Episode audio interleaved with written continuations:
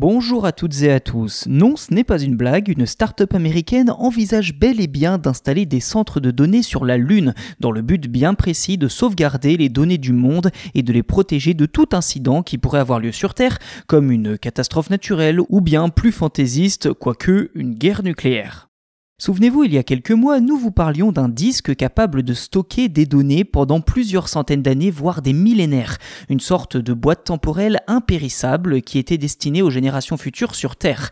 Et si, au final, nos descendants dans plusieurs siècles allaient chercher les traces du passé sur Terre, et eh bien justement sur la Lune C'est en tout cas une solution proposée par la start-up américaine Lone Star basée en Floride. Contrairement à des disques, cette dernière prévoit carrément d'installer des data centers sur la Lune, à l'abri de tout Concrètement, tout cela s'inscrit dans la mission Lone Star Data Holdings. Selon le PDG Christopher Stott, que je cite, il est inconcevable que nous gardions nos données et connaissances les plus précieuses au même endroit que là où nous faisons exploser des bombes.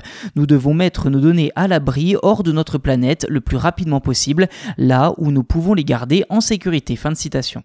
Alors pourquoi la Lune? Eh bien l'un des côtés de la Lune est dit verrouillé par les marées et fait constamment face à la Terre, ce qui signifie qu'il serait possible d'établir une communication constante entre les appareils de la Lune et notre planète. Ceci dit, pour mener sa mission à bien, Lone Star devra prouver que sa technologie est fiable et que son projet est réalisable. Le mois dernier, l'entreprise avait déjà annoncé avoir signé des contrats pour lancer des prototypes de démonstration à bord des alunisseurs d'Intuitive Machines, une autre entreprise financée par la NASA.